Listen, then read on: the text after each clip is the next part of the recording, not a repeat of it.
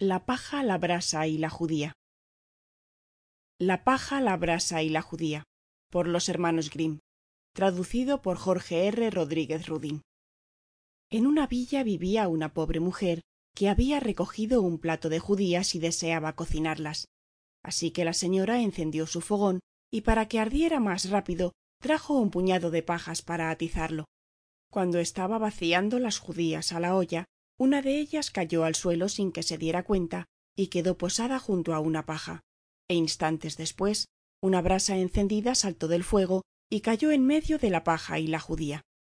Entonces la paja tomó la palabra y dijo queridas amigas de dónde han llegado ustedes la brasa replicó yo afortunadamente salté del fuego y si no hubiera escapado por fuerza mayor mi muerte hubiera sido cierta y estaría convertida en cenizas la judía dijo. Yo también escapé con mi pellejo entero pero si la mujer me hubiera regresado a la olla ya estaría hecha puré como mis compañeras. Y podría haber habido mejor destino para mí dijo la paja. Esa mujer convirtió a toda mi hermandad en fuego y humo.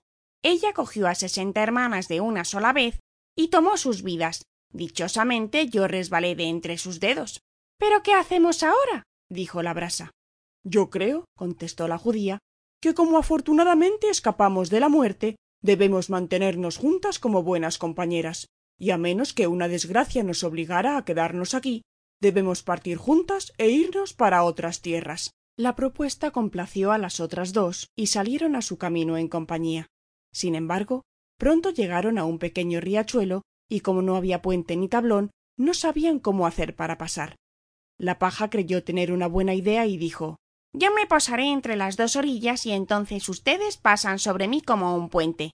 La paja efectivamente se posicionó de orilla a orilla y la brasa que era de una disposición impetuosa se subió rápidamente sobre aquel recién construido puente. Pero cuando estaba por la mitad oyó al agua corriendo debajo de ella y después de todo se asustó y se quedó paralizada y no caminó más.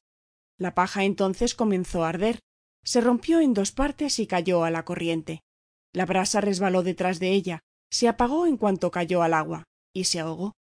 La judía que se había quedado prudentemente en su orilla no pudo más que reírse del suceso y le fue imposible parar y se rió tan fuerte que se reventó.